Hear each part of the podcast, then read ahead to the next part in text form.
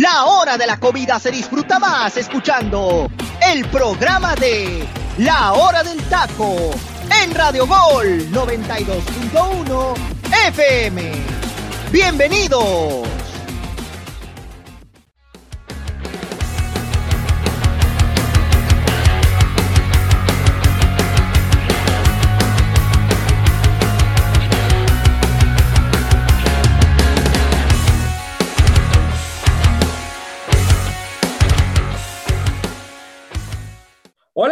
¿Qué tal mi gente? Buenas tardes, Dios me los bendiga muchísimo. Muchísimas gracias por estar aquí con nosotros en un programa más de la hora del taco. De verdad que muchas gracias mi gente por hacer de la hora del taco el número uno aquí en Radio Gol.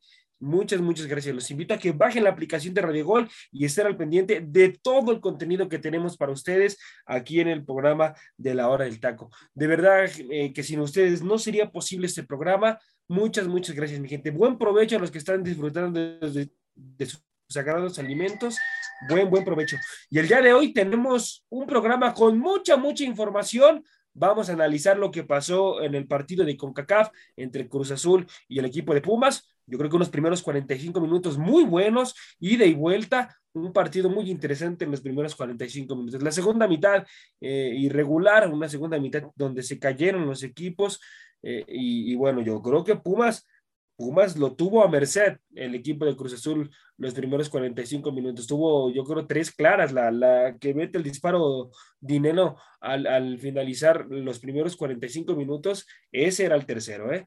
Pero bueno, vamos a ver qué es lo que pasa en la vuelta. Todavía falta el partido de vuelta, mi gente. Hay que estar, hay que estar ahí pendientes de ese partido que va a dar de qué hablar.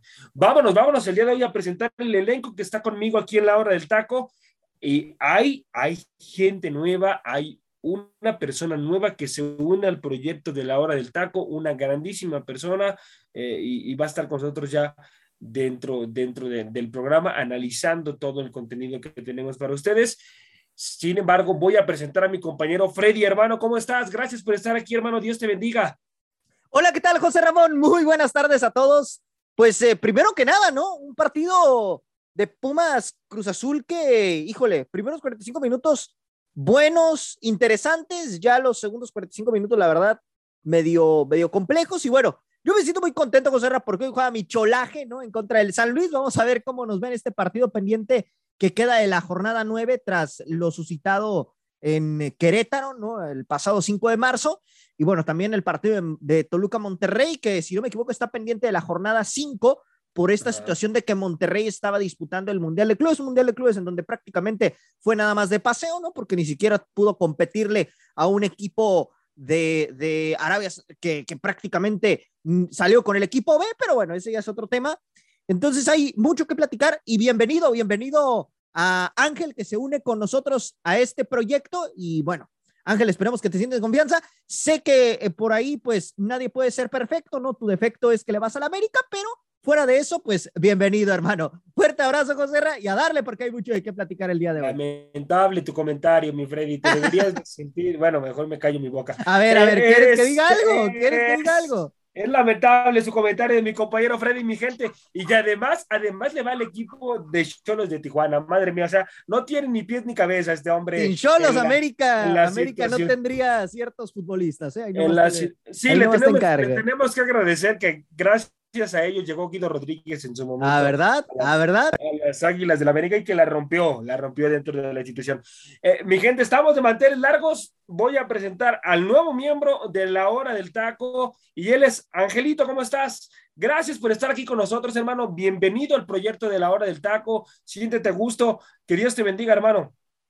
¿Qué tal, José Ramón? Muchas gracias por esta gran bienvenida también a Freddy, un saludo para los que también son miembros de este proyecto, que es el Teacher Delfino, a Jime, a Saguito, a Arturo, José Luis. Me, la verdad es que me siento muy bien, muy bien bienvenido por este, este, este, este grupo que la verdad me ha tratado increíble. Eh, saludando también a la gente, esperando que esté teniendo una excelente tarde, que esté en el momento de los sagrados alimentos para que escuche lo que vamos a hablar, porque la verdad es que esta liga ha estado movida, también tuvimos con K-Champions el día de ayer, que la verdad Pumas contra Cruz Azul fue un partido, primeros 45 minutos, como dice Freddy, muy buenos, pero vamos a desmenuzar poco a poco cómo fue que se vivieron esas emociones allá en Ciudad Universitaria, que para el próximo martes Cruz Azul recibe a Pumas en la semifinal de vuelta en la CONCACAF para definir ahora sí quién llega a la final. Para ver, para ver quién llega a la final, vamos a analizar eh, eh, ese, ese partido, mi gente, y le vamos a dar también aquí, nos tenemos que, que, decir quién es para nosotros el candidato a levantar el título. A mi punto de vista, yo creo que es Cruz Azul, ¿eh? con ese gol de visita que le anota en, en, en yo creo que todavía lo deja respirar y mucho. Pero bueno, vamos, vamos precisamente, compañeros, a analizar ese partido. Iniciamos con el programa, el primer bloque del día de hoy, y es el partido de Pumas en contra de, Cruz Azul en CU. Voy contigo, Angelito. ¿Cómo analiza los primeros 45 minutos, hermano? Yo creo que un partido muy bueno, ida y vuelta. Sí, un partido muy bueno, compartido, sobre todo Cruz Azul que empieza bien. Cruz Azul empieza a llegar constantemente al área, pero lo vi muy ansioso porque muchos fueras de lugar, entre Antuna, entre Chaquito, eh, pases imprecisos que prospectaban para tener una buena, una buena oportunidad en el área, sobre todo para pues rebotarle todas las pelotas que fueran a Talavera, pero una, una lesión de, de Escobar una mala salida de jurado que por ahí Luis Abraham saca una pelota casi de gol que tuvo Fabio Álvarez en ese encontronazo que tuvieron ahí Escobar y jurado y que a partir de ahí Pumas cambia la cara y hace un partido diferente del que venía haciendo en los primeros 30 minutos y con un Alan Mozo que está viviendo un buen momento en Pumas, un, un lateral derecho que prácticamente parece interior, o sea, está haciendo, me hace recordar un poco a aquel Fernando Navarro cuando estaba en León, haciendo esas mismas funciones de la lateral partir a la media cancha, y la verdad es que un dinero que siempre anda, anda, anda on fire, por, por decirlo así, que no perdona ninguna, tuvo dos muy buenas, sobre todo la de, la de un despeje ahí que pues eh, Nacho Rivero le rebota prácticamente y sin querer la mete. Y después lo del segundo gol, un buen pase de mozo donde Pablo Aguilar se resbala, algo pues que no se esperaba que pasara al paraguayo y pues simplemente Dineno, el argentino, aprovecha ese error y lo, y lo catapulta perfectamente bien. Y así es como Pumas 2, por 0 le pega a un Cruz Azul que no se encontró. Después de ese minuto 30, Cruz Azul ya no se encontró prácticamente en lo que restó del partido, sino hasta el final. Así es, así es. ¿Cómo, cómo calificas el encuentro, mi queridísimo Freddy, hermano? Mira, un partido en donde, como bien ya lo menciona Ángel, ¿no? En este sentido, eh, pues Pumas, me parece que a partir del gol de Corozo, el equipo empieza a, tener mayor propuesta ofensiva. Cruz Azul desaparece del encuentro, esa es la realidad. Cruz Azul desaparece por completo. Y esto le da a Pumas para intentar marcar una diferencia más abultada, pero al final este, este tema no se dio por la falta de contundencia del equipo. Ahora, Cruz Azul reacciona o intenta reaccionar en el segundo tiempo, Pumas se trata de ir a la ofensiva y Cruz Azul se da cuenta de los espacios que deja el conjunto universitario y al final lo termina aprovechando. Ojo que si por ahí Cruz Azul hubiera sido más certero, este partido lo termina empatando. Ahora, también hay que mencionar a la gente, ¿no? Que en la CONCACAF no se quitó el gol de visitante y bueno, esto le da oxígeno puro a este equipo que con el 1 a 0 en el Azteca le alcanza para pasar. Y con respecto a Mozo, la verdad, qué partidazo se aventó el lateral del equipo universitario, ya lo mencionó también Angelito. La verdad que, que ahí te encargo, Tata, ¿eh? que por cierto estuvo ahí en el, en el partido, ¿no? Observando, pues ahí te encargo, Tata, ¿eh? porque Alan Mozo está en buen momento y me parece que ahorita merecería una oportunidad en selección nacional. Vamos a ver si lo termina convocando, pero bueno, ya conocemos lo necio que es el Tata y bueno, ya sabemos más o menos quiénes van a ser sus laterales derechos. Ah, va a llevar evidentemente. Pues él ya, Yo le he dicho en varios programas, perdón, Angelito, el Tata ya tiene definida la, la lista, muchachos, por favor. Eh, voy, voy contigo, Angelito. No, y para, para sumar el comentario que menciona Freddy, es que dicen que al medio tiempo eh, como vieron que estaba ahí el Tata Martino, sobre todo porque lo enfocaron ahí en la pantalla, pues le empezaron a gritar mozo, mozo, mozo, para de alguna forma la gente universitaria meterle presión al Tata Martino, pero como comentan, ya Gerardo Martino tiene definida su lista, por más que haya presión de medios, por más que intenten de alguna forma eh, que suba un jugador, jugador que no estuvo en todo este proceso eliminatorio, es muy difícil que sea considerado para que vaya al Mundial. Correcto. Sí, muy, muy complicado. Yo creo que Mozo, el mismo Chaquito, la tienen complicada para ir a Qatar 2022. Él ya tiene su lista definida. Muchachos, eh, seguimos, seguimos con, eh, con esta situación de este partido. Dame una debilidad, Angelito, del equipo de Cruz Azul. Una debilidad que tú creas que tiene y que la puede cambiar, además de todo. Creo que la debilidad viene a partir de la banda derecha. No es por ser o, ser alguien este, injusto con el Cata Domínguez, pero para mí el Cata Domínguez ya no, ya no te sirve tanto como un lateral derecho. ¿eh? Siento que ya se posicionó y su jerarquía ya es como un segundo central y creo que a partir del cambio de Escobar, automáticamente Cruz Azul cambia mucho. Y sobre todo la parte de la desesperación, porque si bien generaron, no sé si era por esta presión de que ellos llegaban como favoritos, pero José Ramón, hubieron cuatro fueras de lugar de Cruz Azul. O sea, no te pudo generar ni una en el primer tiempo y las que tuvo fueron invalidadas por esta desesperación de querer llegar lo más rápido al área. Cruz Azul tiene que de alguna forma eh, incitar a Charlie Rodríguez porque para mí fue Creo, que traemos, creo que traemos ahí problemas con, con Angelito en la comunicación. Ya, ya regresaremos con él. Freddy. Parte del show. Dame, dame una, una debilidad, por favor, amigo. Una debilidad del, del equipo de Pumas, hermano. ¿Qué, ¿Qué, está pasando con Pumas, amigo?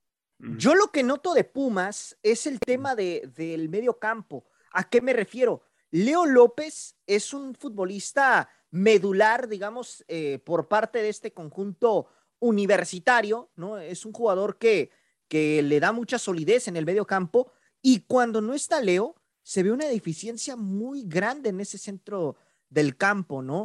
Eh, le falta, me parece, ahí un mediocampista que le pueda dar más solidez junto con Leo, porque creo que no tiene un acompañante que le permita tener esa posibilidad de, de, tener recuperación de pelota, ¿no? Creo que yo me iría por esa parte por esa situación. Fuera de eso, creo que Pumas, eh, pues trata de plantear buen partido, pero también lo que menciona Angelito, la desesperación por querer, en cierta manera, tratar de, incrementar la ventaja, pues bueno, lo terminó matando sobre el final, ¿no? Porque ese gol en contra que recibe, sí, terminas ganando el partido, pero te condiciona bastante de cara a la vuelta. Por supuesto, por supuesto. Ese gol, Pumas tenía que haberse ido eh, con el 0 por 0, definitivamente. Deja respirar a Cruz Azul con su gente en el Estadio Azteca. Va a pesar un mundo el Coloso de Santa Úrsula, definitivamente. Eh, Angelito, ya, ya estamos aquí con Angelito de vuelta. Por favor, Angelito, termina de, lo que estabas diciendo en el, comentario, hermano. sí, sí. Sobre todo me quedé en la, en la, última parte que era con cuestión de Charlie Rodríguez, ¿no? Porque la verdad es que en el segundo tiempo lo retrasaron bastante, ¿eh? ya parecía un segundo contención, un jugador que le estaba otorgando el primer pase de salida a Cruz Azul, cosa que es el media punta que venía trabajando Juan Reynoso. Eh, no sé si la cuestión de selección la haya bajado en rendimiento, a pesar de que el sábado contra Atlas tuvo descanso, precisamente porque Juan lo quería para, especialmente en este partido, pero un Charlie Rodríguez que estuvo muy perdido, ¿eh? Y un Chaquito igual, ¿eh? Porque no, no sabemos si, si era esta presión, esta desesperación de este Cruz Azul que de alguna forma le costó mucho generar una jugada de peligro y que con los cambios eh, responde, ¿no? Se responde y responde muy bien, sobre todo eh, el, lo que es el refuerzo que tanto se le estaba achacando, ¿no? Cristian Tabó, un refuerzo que llegó muy criticado en qué aspecto desde que entró a Cruz Azul, lesión tras lesión tras lesión, y por lo menos ya tiene su primer gol con este equipo, y de qué forma, ¿no? En un momento importante, sobre todo porque Cruz Azul con un 1 a 0, como lo dicen en el próximo partido del martes en el Azteca, con eso es más que suficiente para que lleguen a la final y sigan siendo los candidatos y los favoritos al título, como ya se ha venido hablando desde que inició esta, este torneo de CONCACAF mi queridísimo Freddy, ¿por qué no cambia las formas de juego Reynoso, hermano? ¿Por qué al equipo lo amarra mucho atrás? Ah, es un equipo de Cruz Azul que se, encierra, hermano, y sobre todo cuando, cuando va ganando, cuida mucho el resultado Reynoso, hermano. ¿Tiene el equipo realmente para jugar en otro formato de juego o a fuerzas tiene que jugar en la forma en la que, en la que juega Reynoso, amigo? No, por supuesto que tiene, que tiene forma para ser un equipo más ofensivo, más propositivo, porque tiene los futbolistas para hacerlo. Tiene jugadores por fuera con velocidad, tiene delanteros, me parece, muy capacitados, ¿no? Como el caso de Chaquito, de Ángel Romero, ¿no? Pero el problema, el problema o el tema que yo veo aquí con Reynoso es que él ya adoptó un estilo de juego y hasta cierto punto ese estilo de juego le ha funcionado de alguna manera, ¿no? El hecho de, meter un gol y tirarse atrás, pues le ha dado resultado y no olvidemos, ¿eh? Jugando así, logró levantar el título en, el año pasado. Entonces, realmente, eh, en este sentido, pues él se ha dado cuenta que, quizá eh, no proponiendo mucho, no em, anotando muchos goles, le está, le está alcanzando. Es cierto, el día de ayer pierde, pero ese gol de, que, le, que anota Tabó le da oxígeno puro para la vuelta. Y sabe Reynoso que en su casa, con su gente y con un gol que anote, prácticamente está del otro lado. Entonces, no va a cambiar su estilo de juego. Es un ejemplo, José Ray, y perdón que me meta de nuevo con selección y con el Tata Martino. ¿Qué le hemos criticado a Martino? Su estilo, su funcionamiento. El tema es que con Martino no da resultados, ¿eh? O sea, bueno, no da resultados, por ejemplo, contra rivales de peso. Cuando, me refiero a Canadá, me refiero a, Estados Unidos. Pero si nos apegamos a estadísticas, es el técnico con mayor porcentaje de efectividad, pero su estilo de juego no gusta para nada. Con Reynoso lo mismo. Reynoso quizá no te anota tantos goles, pero los resultados ahí están, ¿no? te está sacando los resultados a flote. El tema es cuando se enfrenta a un equipo poderoso, ¿no? Pues le termina, le termina cobrando factura de repente su estilo de juego, como ya lo vimos contra un Monterrey o contra un Tigres en su momento. Así es, así es. Sistema de juego que te agrada más, Angelito. Sistema de juego que te agrada más en, ambos técnicos, amigo. ¿Qué sistema de juego te gusta más? Eh, aunque, por ejemplo, el de Lilini, yo siento que es un sistema de juego agresivo. Le gusta proponer a Andrés Lilini, pero no, no tiene a veces la materia prima, amigo, para, para que el mismo Pumas proponga y aún así lo ha hecho, yo creo, un equipo competitivo. ¿Qué sistema de juego te, gusta más, amigo? ¿El de Andrés Lilini o el de Reynoso? Pues yo me quedaría más con el de Pumas porque sí trata de ser muy propositivo. Eh, se da cuenta de algunos errores que pasó en el primer tiempo en el partido de ayer y que los va corrigiendo poco a poco que tiene esta rotación con sus delanteros, que tiene una dinámica con sus mediocampistas, que ambos están en un buen momento, sobre todo la libertad que le están dando a Alan Mozo, o sea, no lo están fijando por, por la lateral, le están dando la oportunidad de que incluso interiorice y pueda llegar al área rival de alguna forma para jalar marcas, de alguna forma destantear al rival, y eso es algo, algo bueno. No es que critique tanto el de Juan Reynoso, no me guste, pero también para defender es, es, es, un, es jugártela, es echarte un volado al aire, porque le ha salido, hay veces que le ha salido a Reynoso, le salió en el título, pero en este torneo ya no le ha salido tanto, porque hay que recordar que hasta en últimos minutos le han empatado juegos donde parecía que Cruz Azul ya se llevaba la victoria y de la nada le sacan empates o hasta incluso derrotas, ¿no? Cosa que, que pues sí, es, es lo único malo. Cuando vas a jugar y a proponer un partido prácticamente vas a, a ganarlo. Y cuando propones, obviamente, pues tienes esta, esta confianza de tus futbolistas, porque siento que Cruz Azul tiene futbolistas muy buenos, pero que a veces el sistema de Juan Reynoso no les gusta a ellos, que por eso es de donde vienen este tipo de debilidades en Cruz Azul, porque tienes jugadores que son muy explosivos, que son muy buenos. No nos vamos lejos. Antuna es un jugador que le gusta siempre ir por la banda, abrir el espacio, eh, regatear al rival, entrar al área pero ya cuando lo pones a defender es un poco más complicado, incluso por eso luego lo sacan en el segundo tiempo, para meter a jugadores de oficio, ¿no? Y curiosamente lo de Reynoso pues ya está más que prescrito, va ganando 1-0 y automáticamente bajamos a una línea de 5, ¿por qué? Porque así no la llevamos en todo el partido, y así fue como ganó el sábado, ¿no? Hoy desafortunadamente no le toca ganar, porque un Puma se enchufó, fue mucho más dinámico, fue mucho más que Cruz Azul, y sobre todo que las que tuvo, las aprovechó, o sea, eso es lo, eso es lo contundente de este fútbol. Así es, así es. Eh, muchachos, ya para ir cerrando este bloque, por favor díganme, ¿quién pasa a la final? ¿Quién pasa a la final de, este encuentro? Denme, por favor, eh, su resultado y qué equipo es el que se lleva la victoria y por qué. ¿Por qué para ustedes va a ser el finalista? Voy contigo, Freddy, hermano. Yo siento que Cruz Azul remonta, hermano. ¿Por qué? Porque va a estar en casa. Em, en casa no le ha ido tan mal, o sea, realmente en el Azteca eh, quizás su estilo, repito, no, no gusta, pero los resultados no se le han dado tan mal en el Azteca y yo siento que tiene los futbolistas para revertir esta situación. Vamos a ver cómo plantea el partido Lielini en la vuelta, ¿no? Si sale igual de agresivo como lo hizo en el primer encuentro o si decide defender el gol que le está dando momentáneamente el pase a la siguiente ronda, ¿no?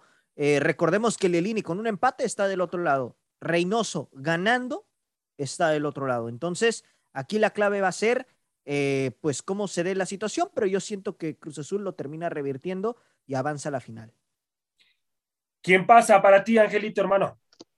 Igual yo me decarto por Cruz Azul, creo que tiene el plantel suficiente como para darle la vuelta a este, a este bache que tuvo el partido de ayer, tiene el plantel suficiente y sobre todo tienen un reciente histórico que no se les olvida. Aquella remontada que le dieron con Robert Dantes y Boldi, creo que este es el momento perfecto para que Cruz Azul le pueda dar un carpetazo, vuelta a la hoja y decir que este equipo a lo mejor te habrá hecho algunas remontadas, pero en el partido importante respondió y sobre todo que por primera vez Cruz Azul tiene una vuelta de, en, su casa, porque los últimos partidos siempre los enfrentó en CU, que fueron ahí críticos, y que a Cruz Azul se la ha indigestado siempre ganar en CU, pero en casa creo que tiene lo suficiente, la autoridad y sobre todo la afición, porque la afición está muy enchufada y está apoyando al equipo de forma muy constante y eso puede ser otro factor más para que ese Cruz Azul gane. Por eso yo me decanto por Cruz Azul, incluso yo creo que lo gana 2 por 0 lo gana 2 por 0, ya dio hasta el resultado, Angelito. Yo estoy con ustedes, muchachos. Yo creo que Cruz Azul impone condiciones en el Coloso de Santa Úrsula.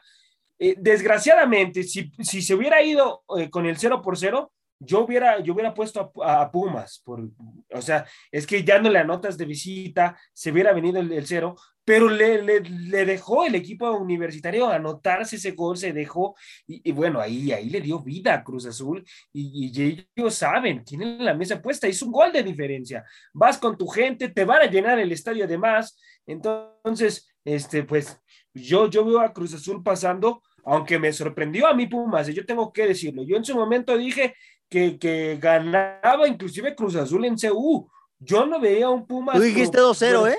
Sí, sí, sí, yo dije que ganaba 2-0. Sí, sí, sí. Porque, porque viene siendo mal las cosas Pumas en la liga. A mi punto de vista, es un equipo muy irregular. Se le cae Lilini al equipo luego en liga. Es un equipo muy inoperante y, me sorprendió. Y, te, y, me gusta mucho esto de Pumas porque quiere decir, muchachos, que está hecho para cosas importantes, para momentos importantes. Lirini ha entendido lo que se juega. En los momentos importantes, sus jugadores lo respaldan. Y entonces, pues eso, eso también es, es importante y es la mentalidad que Lilini les ha metido. Eh, sabía Lilini lo que se estaba jugando y por eso brindaron esos 45 minutos muy buenos, que a mi punto de vista quien se lleva los primeros 45 minutos es el equipo de Pumas. De milagro, de milagro, no le llenaron la canasta Cruz Azul definitivamente. También un Cruz Azul que estuvo ida y vuelta, pero yo creo que las más claras las tuvo, las tuvo el equipo de Pumas en los primeros 45 minutos y, y esto era para 3-0, mi gente, ¿eh? sin espantar. 3-0 en los primeros 45 minutos de Pumas, pero bueno, eh, desgraciadamente se dio así el resultado y, pues a ver, a ver qué pasa en la vuelta. Va a estar buenísima esa vuelta en el Coloso de Santa Úrsula eh, y pues a esperar. Yo creo que va a ser igual a las 9 de la noche el, partido en el Coloso de Santa es un hecho. Úrsula por confirmar. Así es, así es, José Ramón. Es un hecho. Ah, ok, entonces. Oye, oye pero ¿a qué te refieres con desgraciadamente? No, hermano, pues es que también la gente se desanima que sea un horario tan tarde, ¿eh? Lo, hubieran puesto un poquito más temprano, ¿eh? No, pero es el horario habitual que siempre se ha manejado la CONCACAF. Ya ves, fíjate, estaba viendo en la transmisión del partido, ¿cuál fue? En el de los cuartos de final de Pumas contra, ahorita se me escapa, era eh, New England Revolution. En ese partido, la, la, misma afición pedía que por qué el partido de vuelta no era a las 12 del día en CU para que tuviera ventaja Pumas. Pero el tema aquí son las televisoras que ya lo tienen acomodado para que sea de noche porque obviamente entre semana, ¿quién se va a parar a las 12 del día a ver a, un partido de fútbol? Tomando en cuenta que están trabajando y están en sus labores. Entonces, esa es la cuestión. Por eso los acomodan a esa hora para que la gente tenga oportunidad de poder asistir al estadio y que, bueno, obviamente también la audiencia se incremente en televisión. Por supuesto, por supuesto. Bueno, mi gente, pasamos al siguiente bloque, muchachos, y vamos a hablar del partido pendiente que que se juega, que se juega el, día, el día de hoy. Toluca, Toluca en contra de Monterrey, este partido que recordemos, mi gente, lo tuvieron que, posponer porque Monterrey estaba jugando en ese momento el Mundial de Clubes, que nada más fue de paseo, nada más fue a visitar rapidito y se regresó porque fue un fracaso rotundo lo de Monterrey en el Mundial de Clubes. No tenía por qué haber fracasado, pero bueno. Va a decir la gente de Monterrey, ya, no que toques esa herida, hombre. Ya, que ya, ya tocamos, ya tocamos. Y yo creo que el fanático de Monterrey sigue con esa herida abierta. ¿eh? Ellos no esperaban fracasar ellos no esperaban fracasar tan rotundamente en, el Mundial de Clubes. Un lo mundial peor, que antes, sí. No digo, lo peor de todo es de que un año antes Tigres llegó a la final, su acérrimo rival, contra el Bayern Múnich. Y tú no le pudiste ganar a un equipo de Arabia Saudita, o sea, hazme el favor. Sí, no, no, y, precisamente e, ese fue el acontecimiento que, tiene herido a todos los rayados, porque un Tigres que llegó a una final de un Mundial de Clubes Rayados con eso se sintió prácticamente presionado para llegar a las mismas instancias y demostrarle a Tigres que también está a esa misma altura, pero yo creo que esa presión les jugó igual de alguna forma en contra, o sobre todo igual a esa soberbia, ¿no? Porque ya muchos daban por hecho que enfrentar al Al-Ali era un pase seguro a semifinales. No, sí, sí, sí, por supuesto. Y, ya aquí ojalá y, hayan analizado muchas cosas en su momento los de Monterrey. Pero bueno, eh, muchachos, ¿qué podemos esperar de este encuentro? ¿Va a haber emociones o va a ser aburrido este encuentro? Voy contigo, mi Freddy. Yo siento que va a ser un partido interesante, ¿no? Tomando en cuenta que Monterrey, pues, necesita regresar a la senda del triunfo. Recordemos que su última visita la perdió en el Clásico Regio ante Tigres 2 por 0. Entonces, eh, esta es la oportunidad para Bucetich de poder buscar por fin, pues, eh, mantener este equipo a flote, ¿no? Porque tiene el plantel para hacerlo. Hay que recordar que por nómina pues Monterrey es sumamente superior a Toluca. Ahora, por otro lado, Toluca viene también de una victoria, de un envío anímico importante tras derrotar al Puebla el domingo pasado, en donde, bueno, veremos si por fin este conjunto escarlata se reencuentra en, con, el funcionamiento que pretende Nacho Ambriz, ¿no?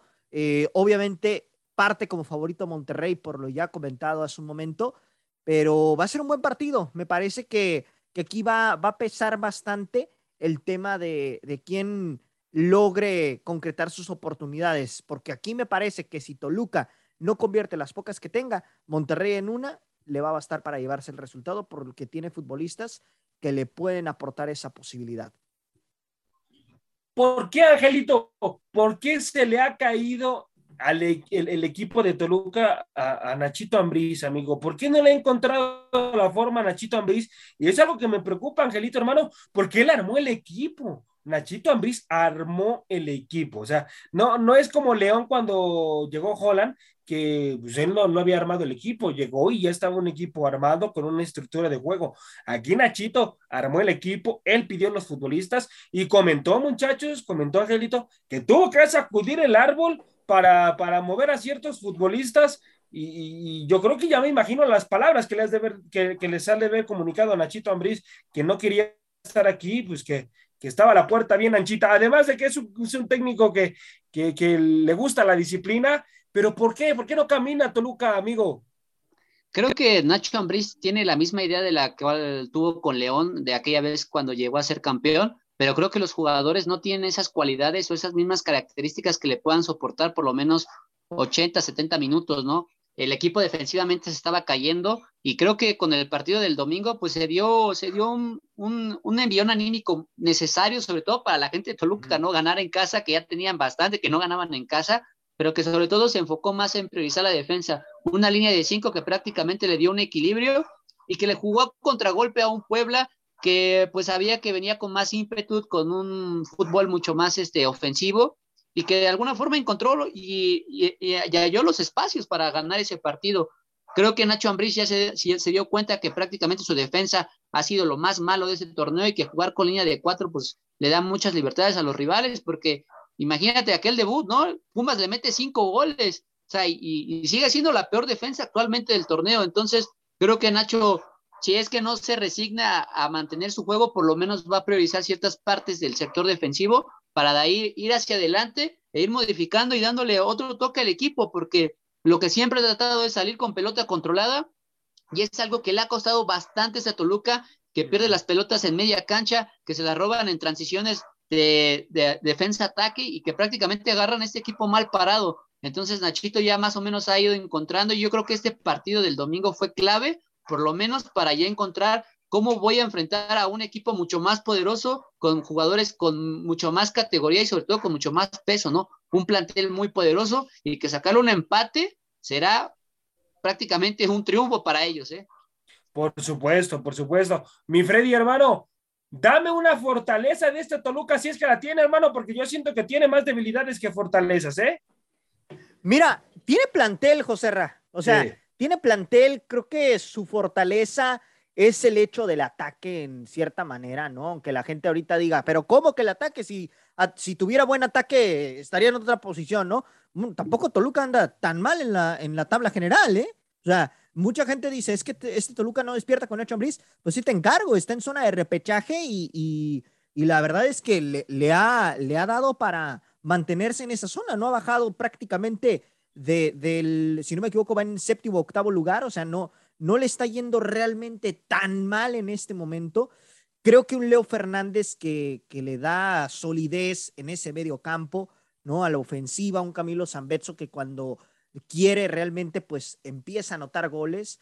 Entonces, yo creo que por eso me, me inclinaría por el ataque, porque tiene jugadores importantes que le pueden dar esa fluidez, ¿no? Y que, y que bueno, le permiten hasta cierto punto, pues, sacar ciertos resultados a su favor que lo mantienen momentáneamente ahí en la zona de, reclasificación para, para pensar en, en, una posible liguilla, ¿no? O sea, a Toluca lo damos por muerto por el funcionamiento, porque ha tenido resultados negativos, pero también ha sacado resultados muy importantes contra San Luis, por ejemplo, que muchos decían, no merecía ganar. Pues sí, no merecía, pero lo ganó, ¿no? Entonces, ese tipo de cosas son creo que las que le dan eh, solidez a este conjunto escarlata. ¿Qué mejorías, Angelito, qué mejorías has notado con Monterrey, hermano, y Víctor Manuel Bucetich? Pues sobre todo que está buscando un cuadro con jugadores del momento, ¿eh? porque bien ha sentado a jugadores importantes. Hay que recordar que, por decir, Gallardo venía siendo un titular indiscutible en la banda izquierda y ya lo sentó.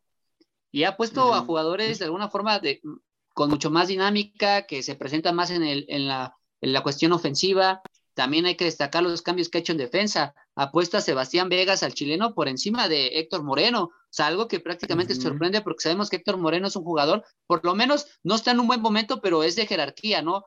podemos contar con él como un líder y ha encontrado la pareja adecuada en el medio campo entre Celso, Celso Ortiz y Luis Romo, compartiéndose un poco para ver quién llega al área rival, pero sobre todo siendo Romo más el contención más fijo y, y encontrando a un Joey Campbell, ¿no? Que, que pareciera que lo descubrió Bucetich, porque cuando llegó con Javier Aguirre, pues entraba siempre de recambio, eh, te daba muy poco, y hoy con Bucetich, pues ha sido el goleador, ¿no? Desde que llegó Víctor, ha sido su, su máximo referente, y sobre todo que igual tiene jugadores muy, muy interesantes, sobre todo en la parte de, de arriba, con Maxi Mesa, y pues con jugadores que prácticamente le han dado otro toque a este Monterrey, ha sido mucho más dinámico, mucho más sorpresivo. Sí, cayó contra Tigres en el Clásico Regio, un partido prácticamente importante para ellos, pero creo que en funcionamiento no lo hicieron tan mal. Ahí creo fue cuestiones más individuales que, que repercutieron en ese partido.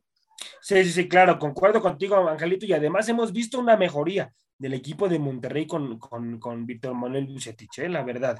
Eh, se nota, se nota que Víctor Manuel Bucetich le encanta dirigir en Monterrey. Denme, por favor, su, su, resultado, muchachos, ya para irnos al momento musical de la hora del taco, que ya aquí el productor ya casi me corre del programa. ¿eh?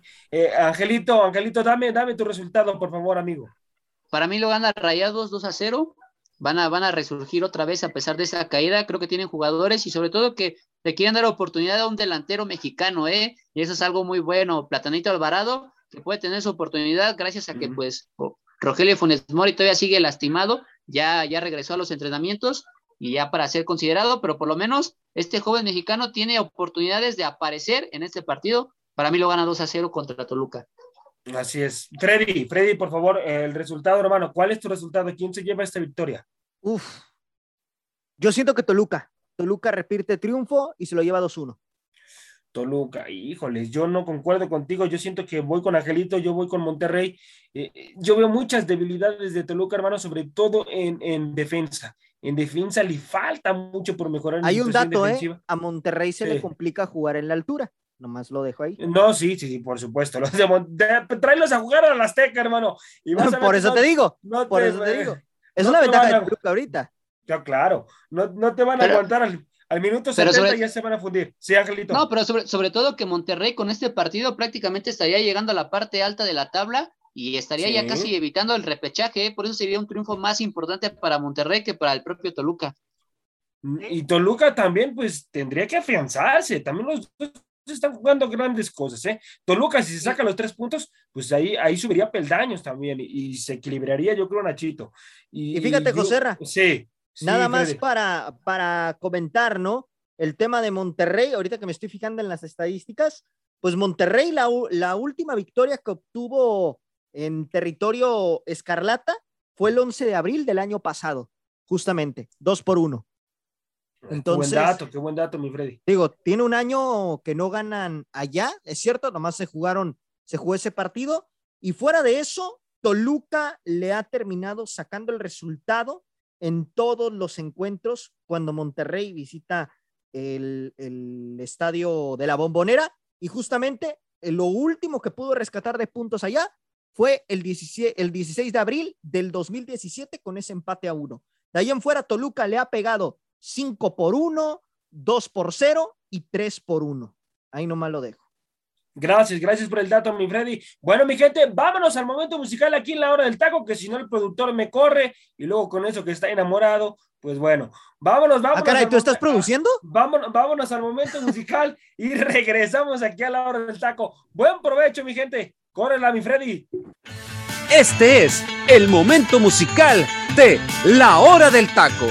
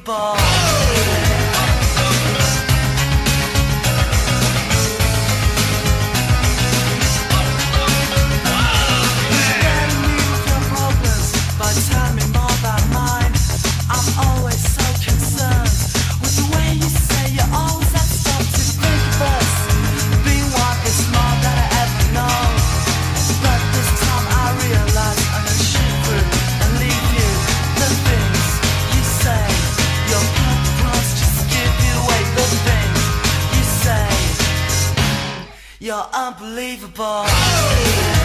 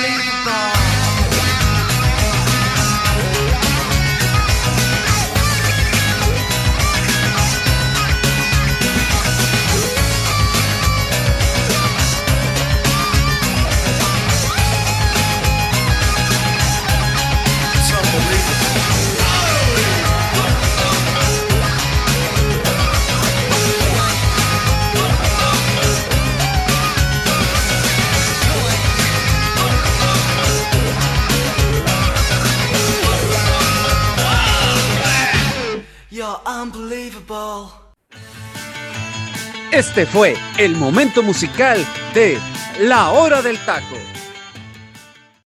Estamos de vuelta, mi gente. Estamos de vuelta aquí en La Hora del Taco.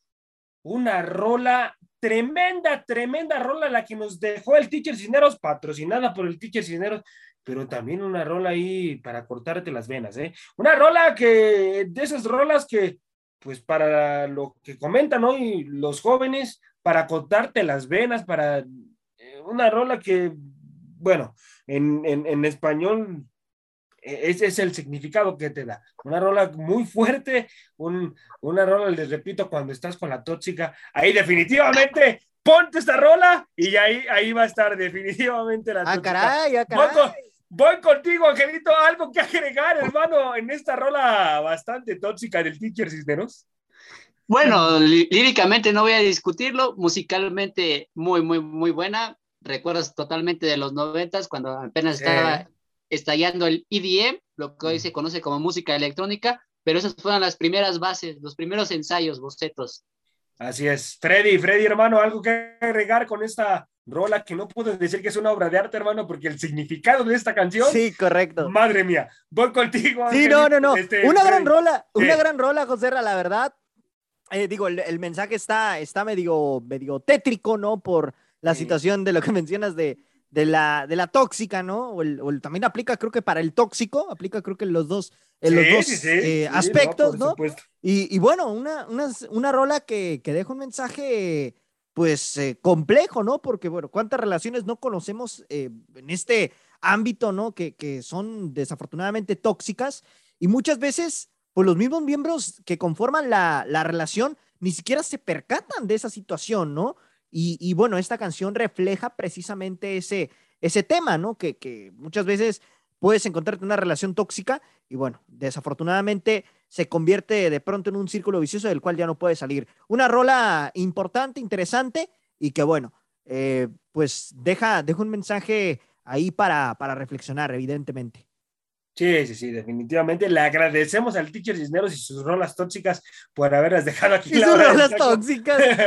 por haberlas dejado aquí la hora. A ver, mañana, ¿qué te dice, José Rae? A ver, fecha, de, fecha de lanzamiento, 1990. Esa fue su fecha de, lanzamiento de esta rola tóxica. Pero bueno, eh, pasando ya al siguiente bloque, muchachos.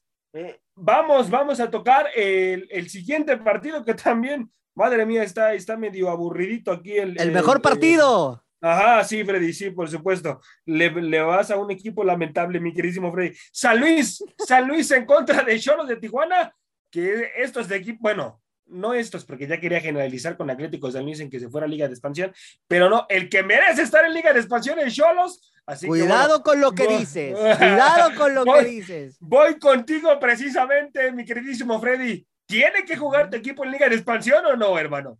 No, no, no, no, no, a ver, a ver. Ah, ¿Tú le vas a mandar saludos a alguien que yo conozco? Bueno, que no conozco todavía, pero ¿andan por aquí o no? Bueno, saludos a Fernanda. Este, Ay, Dios mío. Bueno, el punto, ah, mira, José Ra, sí, Cholos anda muy mal, hay que decirlo, ya hablando en serio. Sí es un equipo que anda muy mal en, en el tema, pues, de la delantera, ¿no? Creo que es lo más débil que tiene en este momento Cholos. Eh, fuera de Montesinos, prácticamente ni Manotas ni Ferreira se han encontrado con el gol. Y bueno, eh, realmente es un partido en donde Cholos, en teoría, debería de aprovechar la localía, pero va a ser complicado porque San Luis es un equipo que muchos dicen, sí, fuera de Zambuesa, ¿quién tiene? Pues tiene a Berterame, tiene a Abel Hernández, tiene a Güemes, que ya conoce el, esquema, bueno, no el esquema, sino el, al equipo de Tijuana, ¿no? Tiene a Sanabria, que es un futbolista que calladito, calladito, ahí está generando cosas importantes en el medio campo. Tiene también, eh, pues, el ya mencionado Zambuesa en defensa tiene una y Bilbao, tiene también eh, el caso de, de, León, ¿no? Tiene a, Ricardo Chávez, ¿no? O sea, es un equipo que, que muchos dirán, es que no está tan pragado de nombres pero esos pocos nombres que tiene le dan resultados.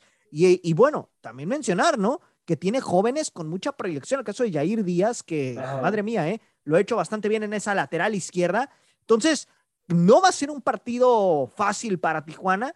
Y por supuesto que vamos a ver qué es lo que se termina generando. Aquí el tema es lo que yo me pregunto, quién va a salir el día de hoy de arranque, porque Orozco se lastimó en el partido contra Tigres, entonces no sé si ya se haya recuperado de esa situación y vaya a arrancar otra vez de titular, que bueno, esto ya lo digo más como aficionado, como analista, yo esperaría que manden a Alcalá, porque Orozco realmente pues ha sido bastante pobre su actuación y su paso por Tijuana, ¿no? Eh, y bueno, vamos a ver qué es lo que termina sucediendo.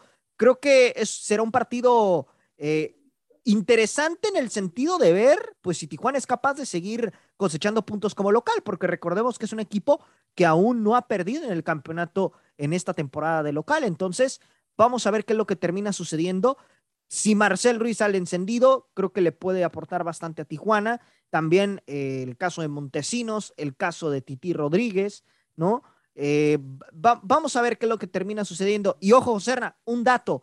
Cholos aquí en lo que va de la historia contra San Luis, y ojo, no solamente contra Atlético de San Luis, sino contra San Luis, el viejo San Luis que desapareció hace algunos años, Cholos nomás le ha podido ganar una vez, ¿eh? Y fue por la mínima, 1 a 0. De ahí en fuera, puros empates y victorias para el equipo potosino.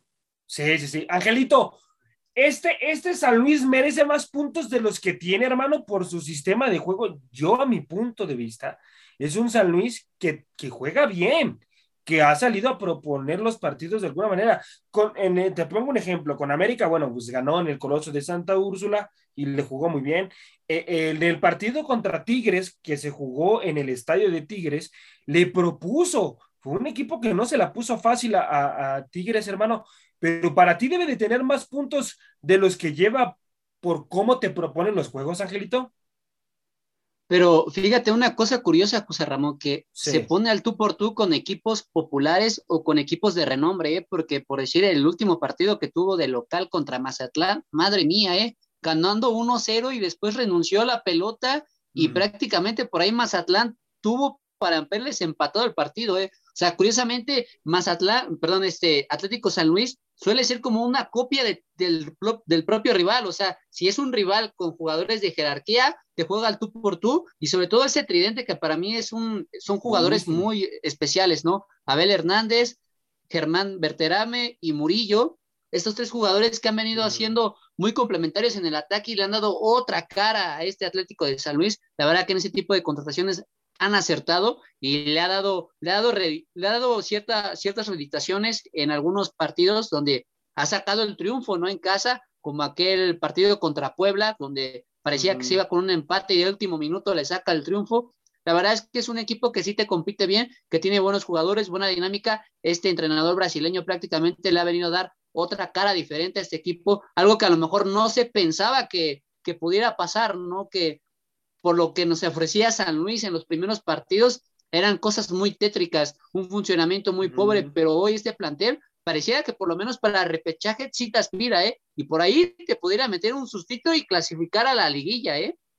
No, sí, sí, sí, yo concuerdo contigo, porque tiene futbolistas de mucho peso. El mismo Rubén Zambuesa, que ahorita no está en un nivel adecuado, pero por lesión, venía, venía arrastrando una lesión Rubens, pero Zambuesa estando en el nivel que le conocemos Rubén Zambuesa, tiene la capacidad él solito de cargarse el equipo al hombro y dar de qué hablar, ¿eh? Pero cuidado, cuidado con este San Luis porque es un equipo que está bien armado y sobre todo le dieron al clavo en el técnico que tienen. Es un técnico que venía desde juveniles con Atlético San Luis, ya los conoce, ya, ya saben lo que, él ya sabe lo que te puede brindar el futbolista y, bueno, pues hay que, hay que analizar este Atlético San Luis. Dos o tres refuercitos que yo le pondría al siguiente torneo de peso para que el equipo dé de, de qué hablar, estaría buenísimo. Muchachos, por favor, su resultado, su resultado de este encuentro, quién gana y por qué se lleva la victoria. Voy contigo, mi Freddy, hermano. Mira, Mucha gente dirá, ah, te estás poniendo la camiseta y todo, pero me parece que Cholos puede sacar el resultado. ¿Por qué? Porque, bueno, va de local, ¿no? Eh, es fundamental sacar el triunfo para mantener la posibilidad de, aspirar al repechaje, ¿no? Porque recordemos que ahorita Tijuana está en doceavo lugar. Eh, y bueno, es fundamental sacar los tres puntos en casa. Creo que tiene la oportunidad también de hacer pesar su campo, porque recordemos que jugar en el caliente es muy complicado para los equipos rivales por el pasto sintético, ¿no? Eh, ya lo he comentado en otros programas, pero el pasto del Estadio Caliente, eh, pues bueno, cuando corres en esa, en esa cancha, pasan por debajo eh, las famosas aguas termales, ¿no? Y eso de pronto causa pesar en el futbolista rival, ¿no? Si en Cholos ha causado ciertas dificultades, bueno, ni de platico en el equipo rival. Creo que Tijuana tiene las armas para, para poderlo conseguir con un Marcel Ruiz, con un Titi Rodríguez, con un Barbona, con un Montesinos. Eh, y bueno, me parece que, que también en defensa tiene para, para dar resultados. Me gustó lo que hizo tercero, por ejemplo, el partido contra Tigres. Me gusta mucho lo que hace Lisandro López. Creo que Brian Angulo también le da, le da profundidad al equipo. Entonces yo me declino por por Cholos. Y bueno, vamos a ver, ¿no? Eh, vamos a ver qué es lo que termina sucediendo y vamos a ver cómo se plantea aquí Atlético de San Luis, que, que bueno, sabe también Jardine que es fundamental sacar los tres puntos. Y ojo, vamos a ver también, pues si termina rindiendo el caso de Zambuesa, que la cancha del caliente se le ha complicado de repente. Sí, no, por supuesto. Y yo creo que el próximo técnico a irse, mi Freddy, sería el técnico de Cholos si pierde. ¿eh? Yo creo no que creo, ¿eh? Yo no creo. No, yo no creo que salga. Además, además que yo creo, mi Freddy, que tienen un equipo. No, es que Cholos no tiene un equipo eh, que tú digas, eh, no tiene para competir. Claro que tiene un equipo para competir y por lo menos para estar en el, pechaje. El problema es la delantera, José Ra. Ese es el problema que, tiene Tijuana. Yo, y, yo, y yo siento que el técnico, ¿eh? que el técnico también necesita cambiar el sistema de juego ahí con un técnico. No, es que mira, por ejemplo, si nos apegamos a técnicos, el, el antes de, de, Sebastián Méndez, también con Ciboldi, el equipo no despegaba. Y tenía un plantel también a modo. O sea, tenía Fidel Martínez, tenía manotas, tenía. Ah, pero, pero Fidel Martínez ya juega con bastón, Freddy, por Dios. No, pero Fidel, Fidel, era, Fidel era lo más rescatable en Cholos en ese entonces y, el equipo iba mal, ¿eh? No, bueno, ¿algo, algo que ibas a decir, Angelito. Adelante, Ángel. sobre, todo que para mí por Tijuana pasa más este jugador Marcel Ruiz, porque al principio, en las primeras jornadas, se destapó, estaba dando un, buen nivel futbolístico, algo de lo cual siempre se, se, decía en Querétaro, porque siempre estaba en la banca, le empiezan a dar la oportunidad en las primeras jornadas, empieza a responder el jugador y creo que a partir de ahí también Tijuana ha dejado de generar parte de la ofensiva porque también siento que no tiene delanteros de peso, porque si acaso Manotas es un buen jugador, pero no, no ha sido ese jugador killer contundente que, que necesita en estos momentos Tijuana pero sobre todo para mí Marcel Ruiz es el jugador más dinámico, el hombre que te puede pisar el área, que te puede hacer una jugada diferente, que te puede crear algo especial en el medio campo o sobre todo en la parte delantera y que ahorita no se ha encontrado o no está en un buen momento como si lo tuvo las primeras cuatro jornadas con Tijuana. Y, y ojo, José por la posición en la tabla ahorita, San Luis tiene 13 puntos, Cholos tiene 14. Una victoria del San Luis se mete prácticamente hasta el séptimo lugar de estar en este momento en el lugar número 15, ¿eh? Y Cholos, por su parte, con, que, que, se encuentra ubicado ahorita en el número 12, tiene 14 unidades. De ganar puede ascender hasta el séptimo también, dependiendo también, obviamente, lo que haga Toluca el día de hoy, ¿no? Todo dependerá de eso, pero pues ahí los dos se pueden terminar metiendo al repechaje si sacan la victoria. No, lo que te puede brindar este torneo tan mediocre, definitivamente. ¿eh? Pero hasta tu AME, hasta tu AME puede. No, claro, claro, hermano. No, eh, no, no, eso ya no, Freddy, ya. no, sí le alcanza, matemáticamente le alcanza, ¿eh? Ah, no, no, sí, matemáticamente, matemáticamente le alcanza. Sí, sí, yo lo dije en ADN Azul Crema cuando hicimos el programa, pero, pero Freddy necesita ganar todos el Ah, obviamente. El, América y, y, ganar por 3-0, o sea, porque también la diferencia de goles cuenta y cuenta mucho. Vámonos, vámonos ya, muchachos, para prácticamente cerrar el programa. Vámonos al, al, siguiente bloque y vamos a hablar de las Águilas del la América. Después cerramos rápidamente eh, el, el, programa con una situación del, del, Chicharito Hernández que está viviendo un gran momento allá en, en Estados Unidos. Eh, se comenta, muchachos, que el América está en busca de un centro delantero. Un centro delantero el próximo torneo. Quieren un centro delantero sí o sí. ¿Qué características, Angelito, debe de tener ese centro delantero que está buscando las Águilas del la América? que de la liga que venga por lo menos haya producido una buena cantidad de goles. O sea, que sea un delantero habilidoso, ágil, que encuentre los espacios, que sepa competir contra los centrales, porque si bien los delanteros que tiene actualmente las Águilas del la América, que es Henry Martin y Federico Viña, sin considerar a Roger Martínez, que luego lo han utilizado como, como delantero, pero ahorita con la era del Tan Ortiz lo ha ocupado más como un extremo por izquierda. Entonces, nada más considerando a ellos dos, la verdad es que no se han encontrado, no han estado en un buen momento, no han tenido ambos confianza Sí, a lo mejor el último que ha hecho gol fue Henry Martin y fue en aquel partido que perdieron contra Pachuca 3 a 1, pero la verdad es que las pelotas que luego tiene Henry Martin las ha perdido y lo más sorprendente, que los mediocampistas sean los que estén produciendo los goles y no los delanteros. Entonces es algo preocupante y la verdad es que sí necesitan un delantero por lo menos de peso o de jerarquía ya, o sea, ya, ya de menos, porque no han respondido y sobre todo lo, más preocupante, ¿no? El uruguayo Federico Viñas que se, esperaba, ¿no? Y se decía que era titular indiscutible porque tenía mucho más, este, mejores condiciones que Henry Martin en cuestión de competir contra los centrales, chocar, buscar las pelotas, generar ese espacio. Eh, actualmente tampoco no pasa por buen momento, no se encuentra, no, no se conecta con los mediocampistas. Si lo, lo repetitivo que hace es retener la pelota y a veces se, la gana, ¿no? Entonces, eh, ah, no ha pasado por buen momento, no tiene confianza tampoco Federico Viñas y creo mm. que el América está en su justa necesidad de buscar un delantero porque lo necesita ya y más, y más lo quisiera en estos momentos, ¿no? Obviamente ya no se puede porque ya se cerraron los registros de la liga desde hace mucho, pero si América le deja la oportunidad de ir por un centro delantero, ya lo hubiera buscado porque no se encuentra nadie, ¿eh? No se encuentra nadie. No, no, no, no. Y sí, sí está buscando mi gente las Águilas del América, un centro delantero.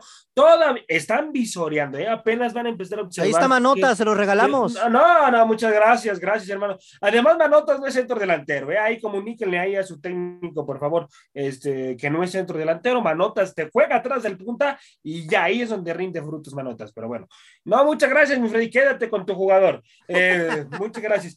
Bueno, ya vámonos, vamos, muchachos, ya para cerrar el programa con la situación del Chicharito Hernández, que está viviendo un gran momento allá en la, en la MLS, anotó doblete el Chicharito Hernández, un futbolista que la está rompiendo. Eh, cambiaría, cambiaría la situación de selección, mi queridísimo Freddy, convocando al Chicharito Hernández. Mira, es la pregunta de los 60 mil, ¿no? Con Chicharito la cosa sería diferente. Yo siento que no, Joserra. Yo siento que no. ¿Por qué? Por la situación que ahorita vive la selección mexicana. Recordemos que realmente ahorita el Tri no está pasando por un buen momento y Chicharito se podría contagiar de esa malaria que ahorita está pasando la selección. Entonces, yo siento que no sería la solución. Aquí el tema es que se necesita renovar por completo la mentalidad de los futbolistas para que vuelvan a ser un equipo que pueda, eh, ahora sí que ilusionar a la afición, porque de momento creo que al que me traigas, incluso si Messi pudiera jugar con México, ni así cambiaría la cosa, ¿eh? Concuerdo, concuerdo contigo, mi Freddy. ¿Ayudaría en este momento Javier Hernández en selección, Angelito? Podría ser, pero como dice Freddy, la verdad es que el funcionamiento táctico del Tata Martino no ha generado grandes expectativas. Creo que a partir del famoso tridente, ¿no? Lo que tanto se esperaba de que ojalá y tengamos ese tridente, porque cuando se soñaba, alguno de ellos o no iba o estaba lesionado y en estos últimos dos partidos que, tuvieron con la selección mexicana, la verdad es que producieron muy poco, ¿eh? sobre todo lo de Raúl Jiménez, que es un centro delantero que me sorprendía que salía de su área para de alguna forma generar algún tipo de espacio, otro tipo de jugada, y no era un delantero clavado, como sí lo es Javier Hernández. Javier Hernández para mí siempre tiene como un conecte con el gol muy especial. Incluso hasta yo podría pensar, ¿no? O sea, poner como media punta a Raúl Jiménez porque tiene esa habilidad. O sea, curiosamente ya Raúl Jiménez ya no es un centro delantero nato porque tampoco no lo viene haciendo así con el Wolverhampton e incluso por eso creo que ya no, no lo han tomado tanto como titular como era al principio. Pero con Javier Hernández tienes esa, esa seguridad de que por lo menos él va a estar constantemente pisando el área y que con una pelota por lo menos de tres, a lo mejor una te da un gol, porque el partido que hace contra el Portland Timbers, el primer gol que hace e, esa forma de desmarcarse y encontrar el espacio es algo que a lo mejor hoy selección mexicana sueña, pero también tiene mucho que ver el técnico. Esperemos que, como dijo, a partir de ya tener el boleto de la clasificación, la selección mexicana se puede concentrar más tranquila para buscar un mejor sistema táctico y sobre todo ofrecer más a los delanteros. Bueno, mi gente, esto ha sido todo el día de hoy aquí en la hora del taco. A nombre de mi compañero Freddy, el enamorado de Radio Gol, y mi compañero Angelito, eh, muchísimas gracias. Buen provecho a los que están disfrutando de sus sagrados alimentos. Les cuento rapidísimo la UEFA Champions League. Ya en resumen los resultados solamente. Eh, se lleva, se lleva el partido el, equipo de, Liverpool, tres goles por uno ante el Benfica. Un resultado que ahí yo creo que eh, eh, pues esa llave ya, ya sabemos quién, quién va a pasar, ¿no? Yo, yo creo que ya está resuelta y el otro partido del Atlético de Madrid en contra del Manchester City se, se lleva, se lleva al Manchester City la victoria por un gol por cero. Muchísimas gracias, gracias mi gente y, y hasta la próxima. Vámonos, mi Freddy. Gracias por haber sintonizado una emisión más de La Hora del Taco. Recuerda que de lunes a viernes nos puedes escuchar en punto de las 2 de la tarde hora centro, 12 del Pacífico, con la mejor información, tema, debate, polémica, análisis y mucho más a través de Radio Gol 92.1 FM.